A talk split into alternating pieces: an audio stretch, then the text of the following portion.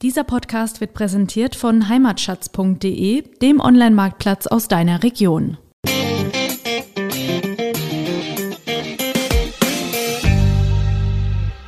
Grundsätzlich gilt der alte elkische Satz, da stelle ich dir jetzt auch gleich eine Frage dazu.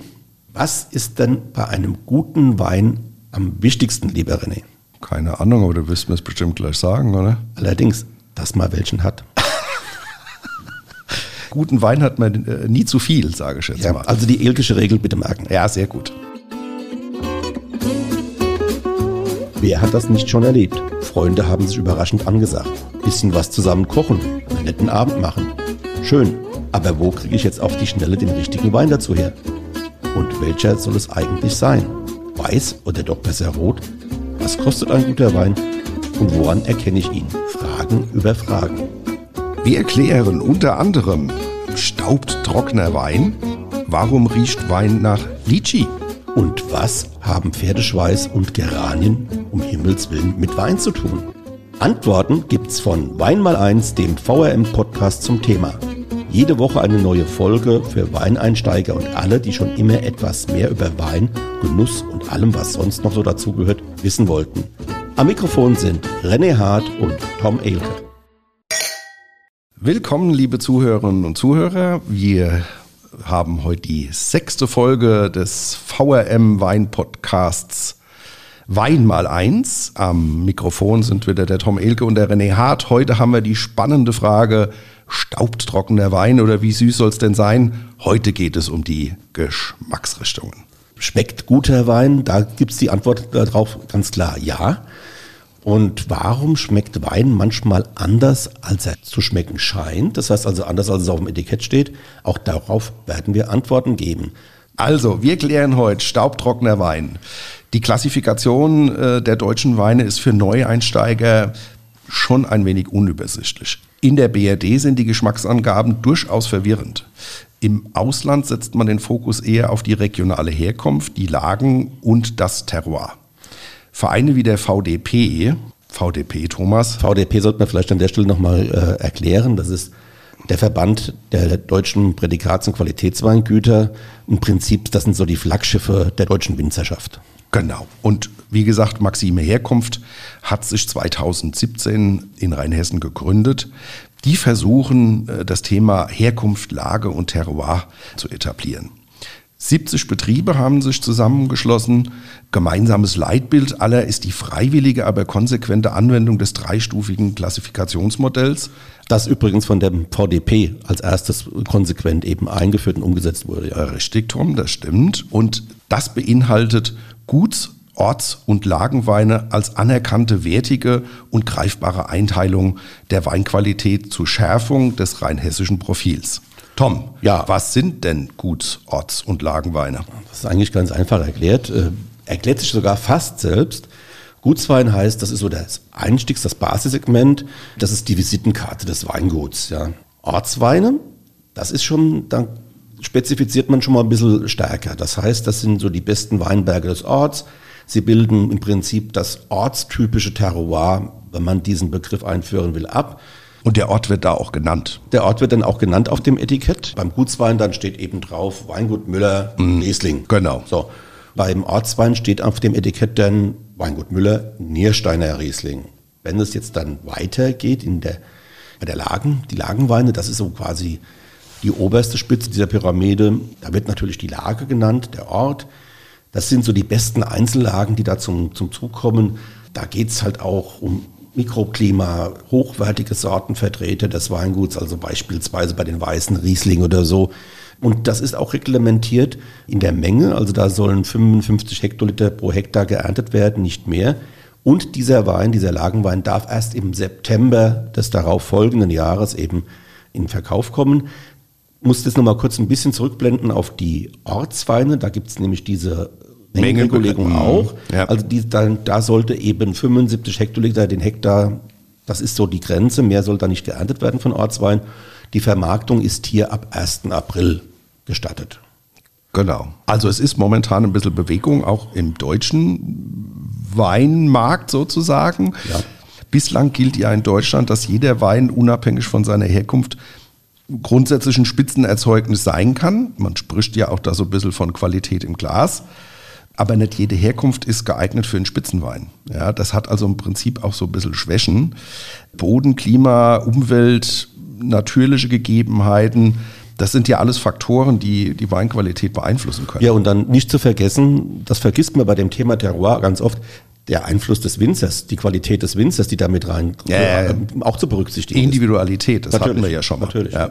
Also im Prinzip Frankreich, Italien oder sonst äh, andere Länder, die haben ja schon dieses äh, Pyramidensystem lange und erfolgreich. Äh, man denkt nur an die ganzen Chateaus in Bordeaux, Klar. Burgund etc. Auch die Weinbranche selbst hat, glaube ich, den Wunsch geäußert, jetzt einheitlich ähm, rechtliche Rahmenbedingungen zu haben äh, für diese Pyramide. Und da gilt ja auch so ein bisschen das Vorbild aus dem Ausland. Ja, wobei das natürlich auch so eine Sache ist, äh, es gibt da verschiedene Lager immer noch, ja. Mhm. Sagen wir mal so, die Traditionalisten unter den Winzern, die sind mit ihrer Spätlese, mit der Auslese, mhm. mit diesem System, also dass der nach, nach Zuckergraden eben sich mhm. ausrichtet, ganz zufrieden und die wollen es nicht so gerne hergeben. Allerdings mhm. die junge Generation, die ist ganz klar bei diesem dreistufigen Qualitätsmodell und das wird auch die Zukunft sein, denke ich. Wichtig ist, dass äh, die Herkunft für ein klares Profil, glaube ich, da stehen soll. Und da gibt es, glaube ich, auch so einen Grundsatz, der heißt, je kleiner die Herkunft, desto höher die Qualität. Ja, das kennt man ja. ja so ähnlich ist in Frankreich genauso. Genau. Ja. Und diese Gesetzesnovelle, die äh, greift einige Elemente dieses Grundprinzips auf. Es wird wohl dann eine neue Weinverordnung geben, die parallel auf den Weg gebracht wird. Und da auch nochmal äh, Konkretisierungen vorzunehmen. Ja, da hängt noch einiges ein bisschen in der Luft. Die grobe Richtung oder die, die, die Richtung eben dahin, die Herkunft zu betonen, die ist, denke ich, mir klar. Aber liebe Hörer, über Geschmack lässt sich natürlich vortrefflich streiten. Heute wollen wir für euch ein wenig Licht in das Wirrwarr bringen und für die Weininteressierten das Feld so ein bisschen beackern. Richtig, die Entscheidung, für welchen Wein du dich jetzt nun entscheiden sollst, die können wir dir leider nicht abnehmen. Denn deine subjektive Geschmackswahrnehmung kann definitiv nicht mit den messbaren Werten auf dem Etikett gleichgesetzt werden. Das wäre schon ein bisschen vermessen, sowas vorauszusehen. Da sind einfach die Geschmäcker der Menschen viel zu verschieden. Wie du einen Wein einschätzt, hängt letztlich auch von vielen Faktoren ab. So können zum Beispiel Tropfen mit niedrigen, also Weine mit niedrigem Restzuckergehalt bei niedrigem Säuregehalt von dir als süß wahrgenommen werden. Andererseits ist es so, Alkohol und Glycerin im Wein können zu einer süßen Geschmackswahrnehmung führen, obwohl der Wein auf dem Etikett als trocken angegeben ja, ist. Ja. Du es hast da, glaube ich, auch ein Beispiel, oder?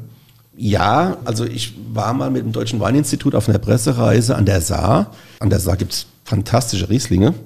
Und wir waren da im Weingut Schloss Serrig und ich denke, es war Schloss Serrig und da wurde uns ein Riesling aufgetischt und der eingeschenkt und der hatte, ich glaube, so 40 Gramm Restzucker, was also absolut in dem süßen Bereich wäre hatte aber ganz viel Säure, also ich denke 14 Promille oder irgendwie sowas, also was normalerweise Boah. kaum zu vertragen ja, wäre. Ja. Aber diese Mischung, 40 Gramm Restzucker, 14 Promille Säure, mhm. hat diesem Wein eine Anmutung gegeben, als sei er trocken. Mhm, Wahnsinn. Also echt verrückt, ja.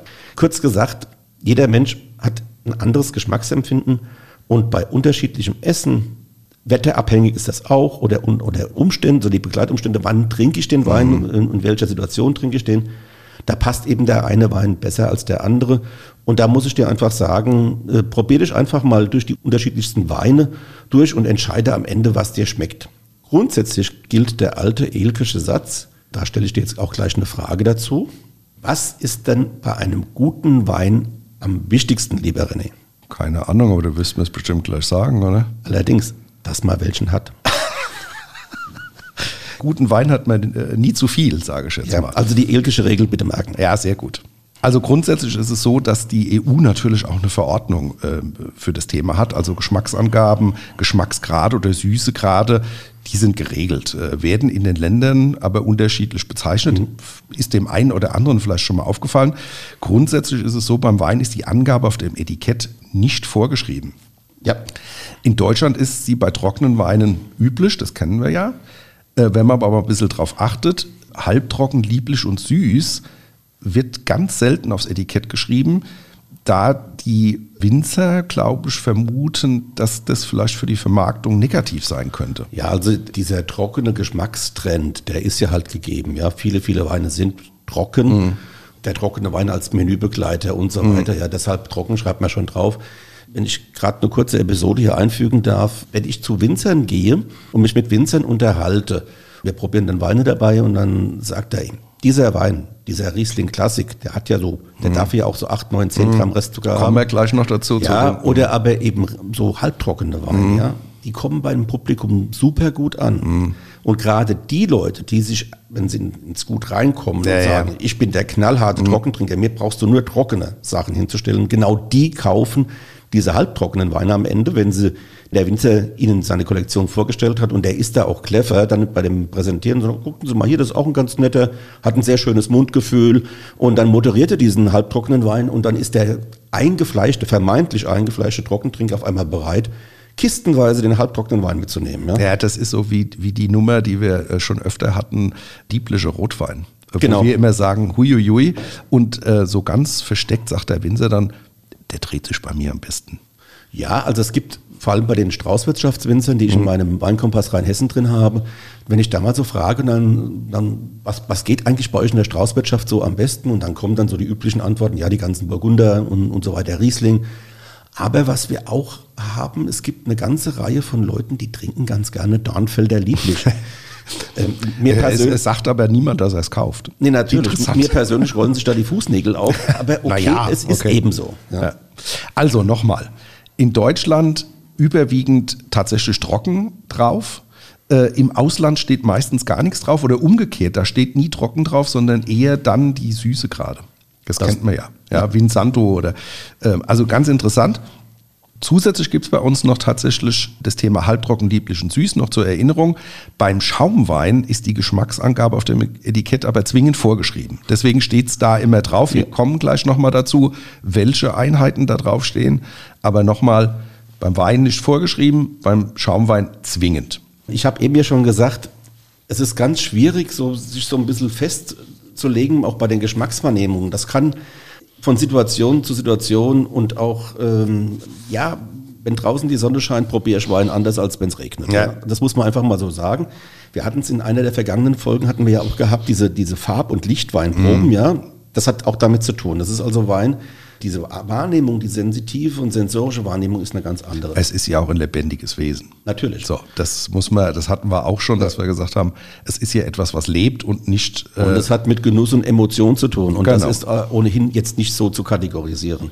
Ja, die sensorische, sub- subjektive Geschmacksvernehmung, wie eben gesagt, unterliegt allerdings auch biologischen Schwankungen und hängt bei Weinen und auch Schaumweinen von mehreren Faktoren ab. Also sie ist jetzt nicht identisch mit den jeweils messbaren Analysewerten ihrer Inhaltsstoffe. Ja. Also Wein und Sekt ist mehr als äh, chemische Analyse. Ja. ja. Ja, so, so können beispielsweise Weine mit relativ niedrigem Restzuckergehalt bei niedrigem Säuregehalt als süß wahrgenommen werden.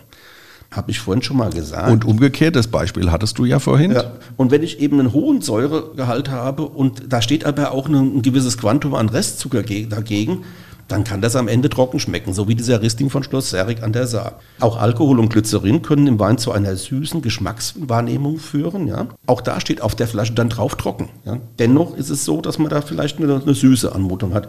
Und auch die Reife des Weins beeinflusst natürlich den Geschmack. Da geschmacksprägende Moleküle wie Säure oder auch der Gesamtzucker zu Molekülekomplexen auf einmal zusammengebunden werden und dadurch eben sensorisch anders wahrgenommen werden.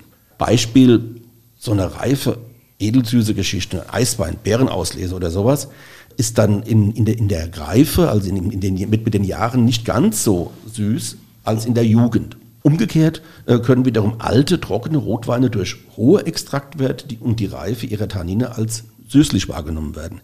Ihr seht, liebe Leute, es ist also gar nicht so einfach. Trocken muss nicht trocken sein und süß nicht süß. Da gibt es dann immer auch nochmal so Schattierungen.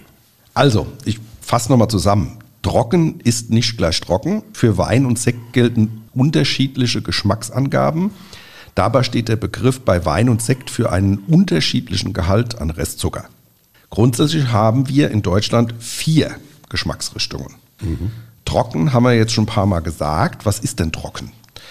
Das sind Weine, die einen Restzuckergehalt bis höchstens 4 Gramm pro Liter haben. So hat der Gesetzgeber das mal definiert. Aber es gibt auch wieder eine Ausnahme. die können sogar bis 9 Gramm Restzucker haben, wenn der Gesamtsäuregehalt der Weinsäure höchstens 2 Gramm niedriger ist als der Restzuckergehalt. Also da gibt es so eine Formel. Jeweils auf den Liter bezogen. Auf den Liter bezogen, genau. Die Formel heißt Säure plus 2 bis zur Höchstgrenze 9. Das klingt jetzt alles so ein bisschen spanisch. Äh, chemisch vor allem. Oder mathematisch. Also, ein trockener Wein ist somit nicht gleichbedeutend mit sauer. Der enthält eben nur einfach weniger unvergorenen Zucker. Allerdings schmeckt man bei trockenen Weinen eine höhere Säure eher. Das ist eben so, ja, weil, weil da der Zucker fehlt und die Säure dann ganz stark als Geschmacksbild nach vorne drängt. Prägnanter ist. Richtig. Halbtrockene Weine, das ist die nächste Stufe, die dürfen so bis 12 Gramm Restzucker je Liter haben beziehungsweise 18 Gramm, und jetzt kommt wieder das Mathebeispiel rein, wenn dabei der Restzuckergehalt den Säuregehalt nicht mehr als 10 Gramm übersteigt. Die Formel dafür, für die Mathematiker unter euch, Säure plus 10 bis zur Höchstgrenze 18. Häufig findet man allerdings auf Weinetiketten auch die Bezeichnung mild oder feinherb.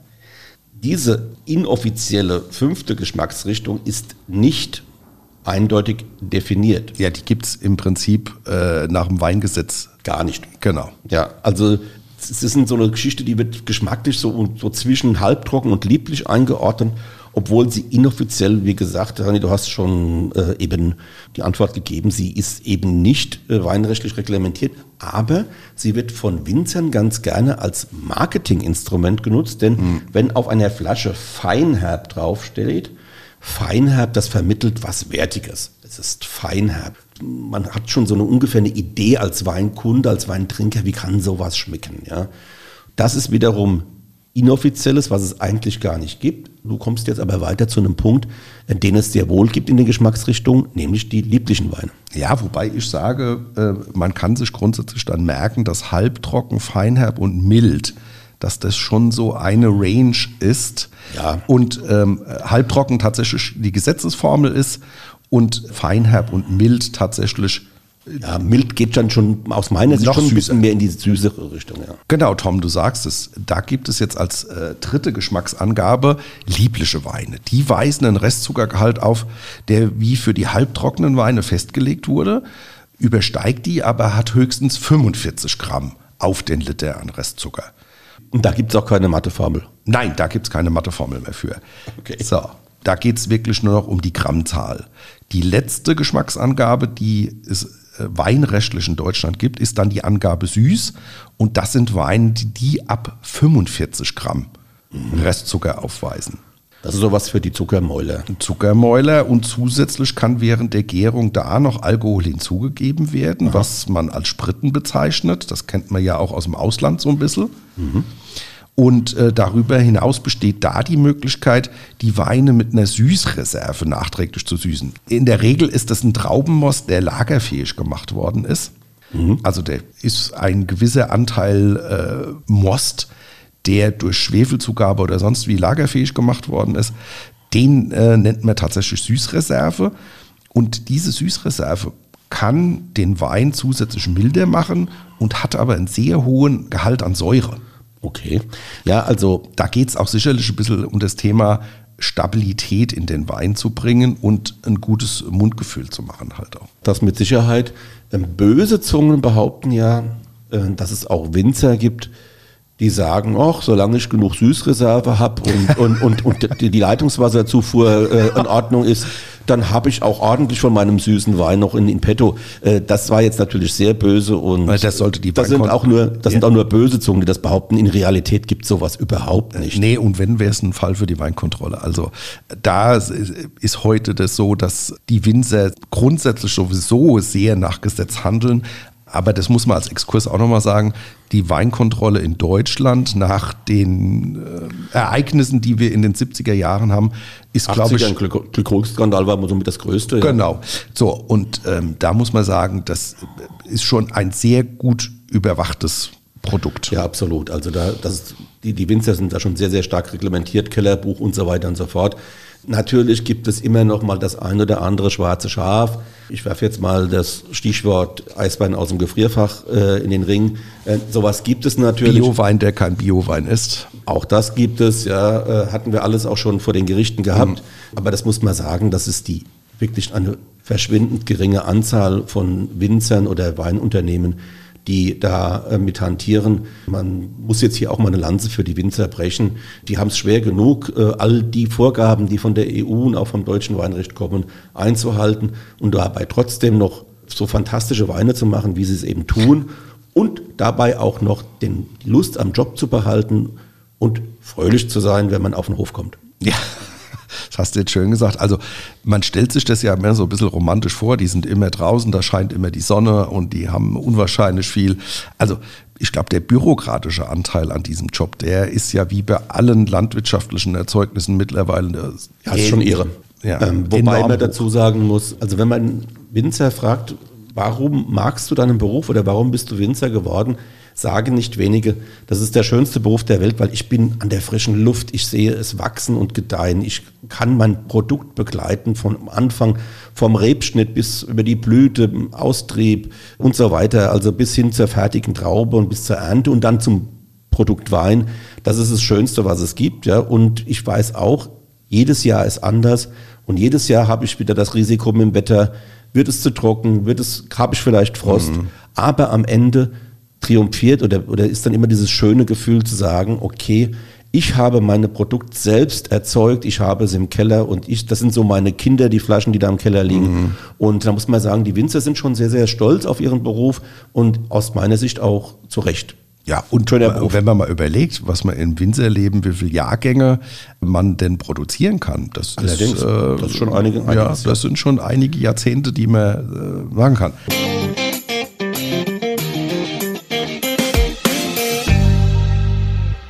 Hier ist sie wieder, wie in jeder Woche, unsere Weinentdeckung für euch. Das ist ja der Weinsinn! Heute haben wir einen 2019er Chardonnay trocken aus dem Zisterzienser Weingut Michel in Dittelsheim-Essloch im Glas. Wenn man dieses Weingut sieht, muss man sagen, das ist eine Umarmung von Tradition und Moderne, die Ulrich und Karen Michel in ihrem, Ein in ihrem Weingut sehr erfolgreich leben. Interessant, das Weingut ist schon sehr, sehr alt, wurde 1173 von den Zisterziensermönchen gegründet als Wein- und Hofgut des Klosters Otterberg. Ach du liebes bisschen, 1173. Ja, überlegt mal, ja. Und dann, aber da waren, wie gesagt, da war die Familie Michel noch nicht im Spiel. Die kamen 1780 ins Spiel, nämlich da ging das Gut dann in den Familienbesitz über. Das ist ja auch schon eine Zeit.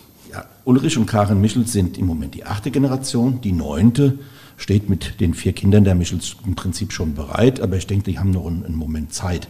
44 Hektar machen die immerhin ja. mit ihrem Team. Das ist eine Menge. Ja, äh, produzieren im Jahr 300.000 Flaschen, das ist auch ein Pfund. Im Rebsortiment sind die Klassiker Riesling, Silvaner, Spätburgunder aber auch internationale Sorten, Merlot, Cabernet Sauvignon oder die Lieblingsrebe des Winzers Sauvignon Blanc. Ich glaube, er war auch einer der ersten, die Sauvignon in Rheinhessen angebaut haben. Ja, also der, der Ulrich Michel hat sich bei einer Neuseeland-Reise in diese mhm. Rebsorte verliebt und ich muss sagen, das, was er daraus macht, ist wirklich fantastisch.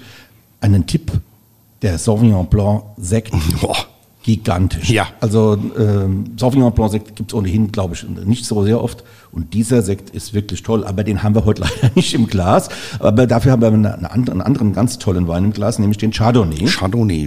Ein richtiges Fund, muss man sagen. Einmal mehr. Und da muss man, also jetzt kurz noch zum, zum Wein. Die Reben sind also auf, auf, auf Kalkmergel gewachsen. Und ausgebaut wurden die je zur Hälfte im Tonneau, also in einem 500 Liter Holz. Tonneau 500 Liter? Ja, ein Barrique 225 das sind so die kleinen Fässchen, ja. Genau. Französische Eiche Erstbelegung. Was heißt das? Erstbelegung heißt, da gibt es einen deutlicheren Eintrag von Holznoten in den Wein. Und wenn wir jetzt mal den, den, das Glas ein bisschen schwenken und reinriechen. Boah. Gute Sache, Ja, da ist also, da ist schon, das Vanillige, das, äh, die Röstaromen, also ganz, ganz deutlich. Rauch. Rauch, mhm. Rauch, auch. Der hat auch bestimmt Maischestandzeiten. Die hat er. Mhm. 36 Stunden, sagt der Ulrich Michel. Da muss man sagen, da hat er auch so ein stabiles Tanningerüst auch, mm. auch mit erhalten. Ja. Und Struktur. Struktur, was das Holz natürlich auch noch äh, verstärkt hat und insgesamt wirklich super gelungen. Was immer gut ist, wenn man so Bomben lange auf der Feinhefe lässt. Und genau das ist bei diesem Wein auch geschehen. Und was man auch sagen kann, René, also wenn man jetzt mal probiert, auch in den, in den Mund reinnimmt, mm. das ist das ist kein Chardonnay von der Stange. Nein, ja, wunderbarer Schmelz.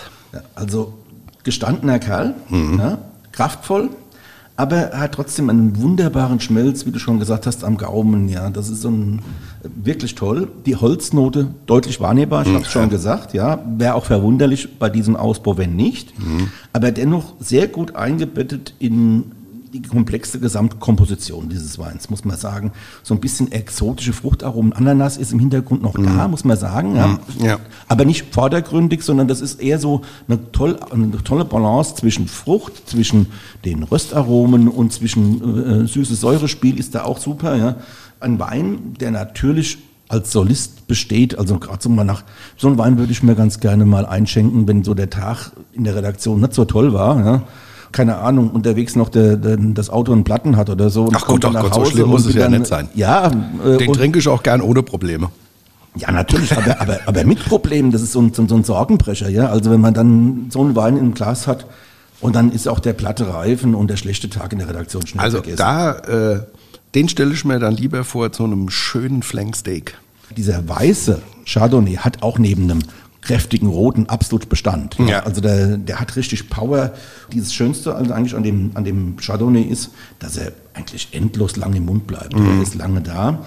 Und er steht auch erst am Anfang seiner Karriere, denn auch dieser Wein hat, das sind 2019er, ja, der hat also absolutes Lagerpotenzial. Ja.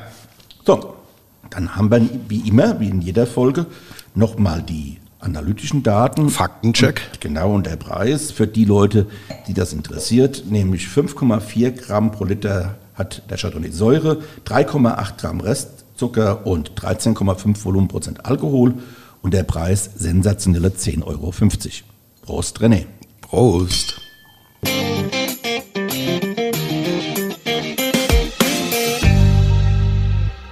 Ja. Also, wir fassen nochmal zusammen. Es gibt vier Geschmacksrichtungen. Wir haben trocken, halbtrocken, lieblich und süß. Beim Sekt sieht es ein bisschen anders aus, Tom. Ja, beim, beim Sekt ist es äh, eigentlich ganz anders. Ähm, da, da gibt es äh, insgesamt äh, sieben Einteilungen, wenn ich das richtig überblicke. Man hat die Stufe Brüt. Brüt Natur, Natur ist das eigentlich im Prinzip, äh, da ist so gar nichts mehr dran. Da ist 0 bis 3 Gramm Restzucker. Ja. Knochen trocken, die Bretterknaller. Ja. Dann extra Brüt, das darf bis zu 6 Gramm, also 0 bis 6 Gramm haben. Und Brüt, dann bis zu 12 Gramm Zucker. Extra trocken 12 bis 17 Gramm Zucker. Trocken, das ist so das, was im Supermarkt in der Regel angeboten wird oder sich viel in großen Mengen dreht, mhm. sind dann 17 bis 32 Gramm. Restzucker halbtrocken 32 bis 50 und dann ist mild äh, über 50 wenn man jetzt sich mal so den trockenen Sekt vorstellt, wenn man ihn ins Glas einschenkt und da dann weiß, da sind 17 bis 32 Gramm Zucker drin, wenn das in einem Stillwein der Fall wäre, wäre der richtig süß, mhm. ja, also schmeckbar süß.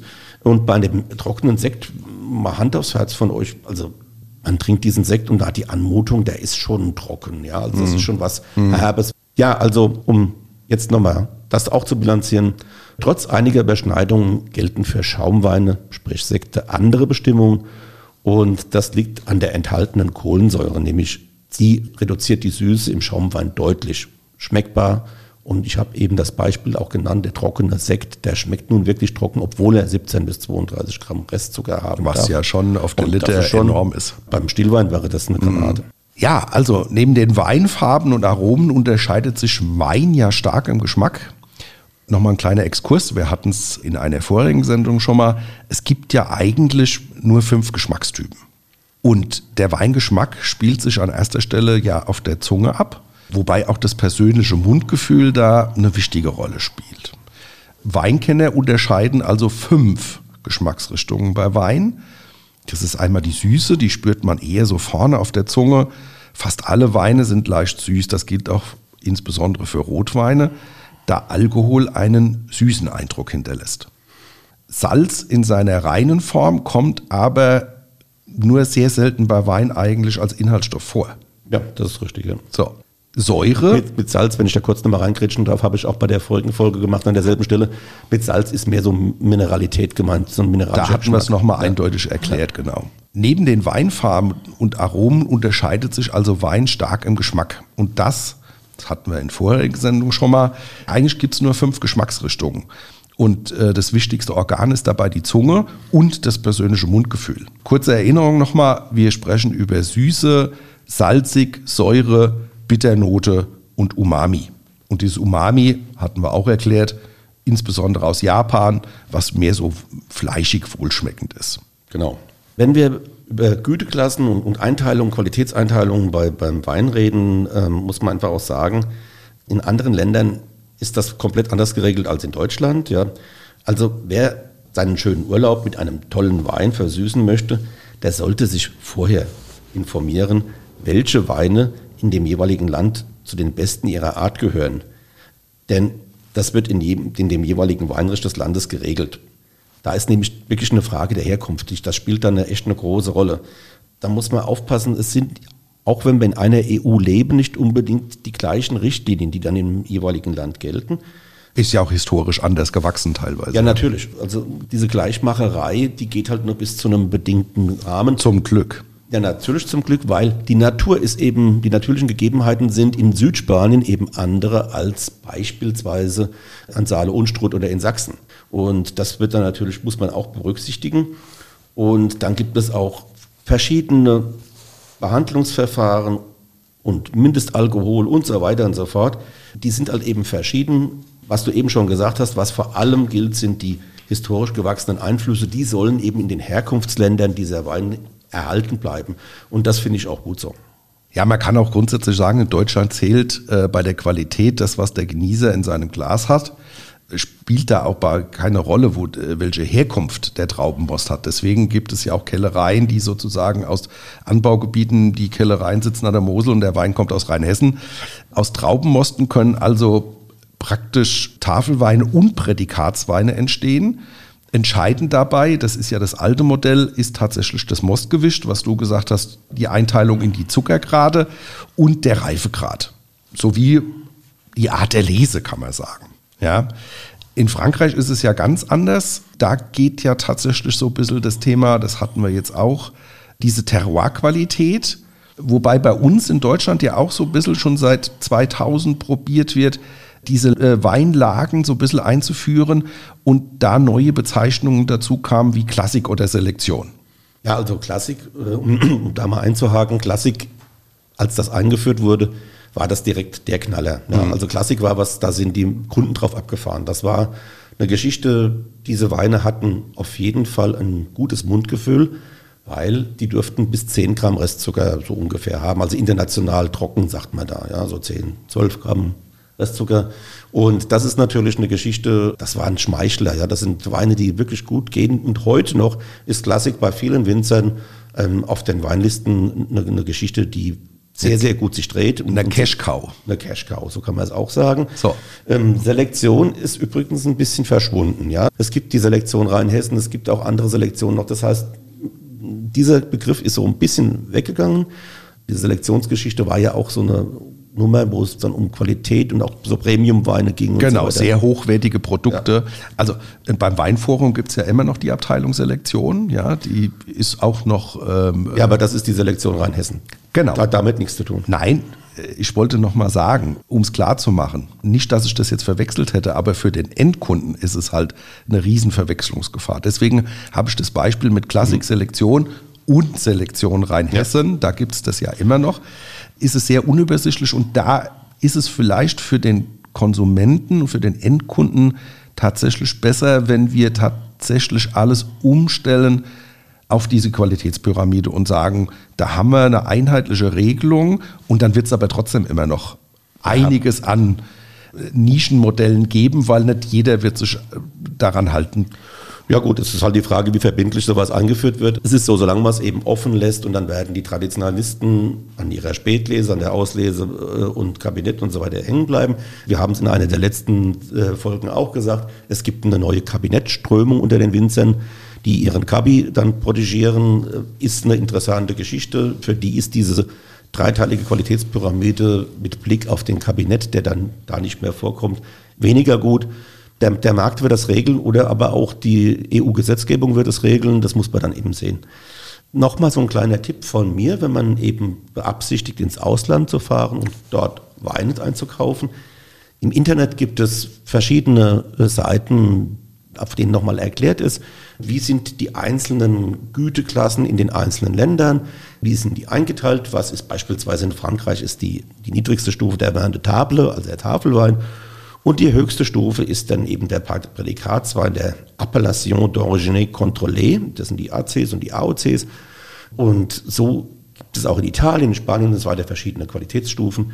Und das kann man sich aus dem Internet mal rausziehen, sollte man auch. Und wenn man dann eben ins Ausland fährt, kann man sich ja so eine kleine Karte, man weiß, ich fahre jetzt in die und die Region und dann mache ich mir so eine kleine Karte mit Kreuzen, da soll es besonders gut sein, weil nämlich da gerade in Frankreich ist es ganz extrem abhängig von der Herkunft. Den Tipp kann ich nur unterstützen. Als die Leidenschaft so bei mir begann, habe ich das auch gemacht. Auch für Einkäufe, die ich im Inland getätigt habe, sage ich jetzt äh, bei Supermärkten oder bei Fachhändlern, dass ich mir so ein kleines Brevier für in die Brieftasche gemacht habe, dass ich so ungefähr dann mal wusste. Und irgendwann hat man das drauf, dass man dann sagt, das ist ein AC oder ein AOC-Wein oder das ist ein italienischer Vino de Tavolo oder sonst was, ja, dass man da so ein bisschen Überblick behält und irgendwann hat man das drauf. So, ja, haben wir heute wieder einiges hinter uns gebracht. Kommen wir nun zum Fazit. Was hat man heute gehabt? Was nehmen wir vielleicht mit? Also, es gibt in Deutschland vier verschiedene Geschmacksrichtungen. Ich nenne sie nochmal. Trocken, halbtrocken, lieblich und süß. So. Es gibt in Deutschland verschiedene Qualitätsklassifikationen. Die alte, die sich an den Zuckergraden des Mostgehaltes ausrichtet. Das ist diese Geschichte mit Qualitätswein, Kabinett, Spätlese, Auslese und so weiter. Und so weiter, Beerenauslese, Trockenbeerenauslese, Eiswein. Die andere ist die, die jetzt so ein bisschen ähm, gerade auch von jungen Winzern eingeführt wird. Die orientiert sich so mehr an der Herkunft des Weines. Ist ein dreistufiges Modell, das vom VDP, dem Verband der deutschen Prädikatsweingüter, eben eingeführt wurde in den Markt. Und da, da geht es um Gutswein, Ortswein und Lagenwein. Und was man vielleicht auch noch mitnehmen könnte von heute, es kommt auch immer auf die persönliche Geschmacksempfindung an. Und trocken ist eben nicht gleich trocken bzw. sauer und süß muss nicht unbedingt klebrig sein. Auch da gibt es Schattierungen. Ja, René. Ja, vielen Dank, Tom. Also ich fand das heute schon eine schwierige Sendung, auch für uns, weil ich sage, das ist schon, und wenn wir schon so ein bisschen Probleme haben, das, was es an Strukturen gibt, äh, rüberzubringen. Ich hoffe, das ist uns ganz gut gelungen, aber für den Neueinsteiger, für den Endkunden ist es tatsächlich schon so ein bisschen schwierig, den Überblick zu erhalten, äh, zu behalten. Behalten, danke oder zu erwerben, das wollte ich sagen, dass man sagt, äh, ich kenne mich da jetzt doch einige, bin da einigermaßen sattelfest und sowas, ja. Also mir hat es viel Spaß gemacht. Hinweis noch für die nächste Sendung, die wir schon in der Pipeline haben. Da geht es um das Thema äh, Flüte, Kelch, Pokal und Schale, das richtige Glas zu Wein und Sekt. Aber bevor wir die nächste Sendung machen, noch auch wieder an dieser Stelle wie jedes Mal unser Hinweis, wenn ihr Fragen und Anregungen habt, schickt uns eine Mail an weinmal1 at vrm.de. Gute Tom. Gute René. Das war die heutige Ausgabe vom Weinpodcast Weinmal1 der VRM. Jede Woche auf ein Glas Wein, spannende Themen rund um den Weingenuss und das kleine Einmaleins des Kultgetränks.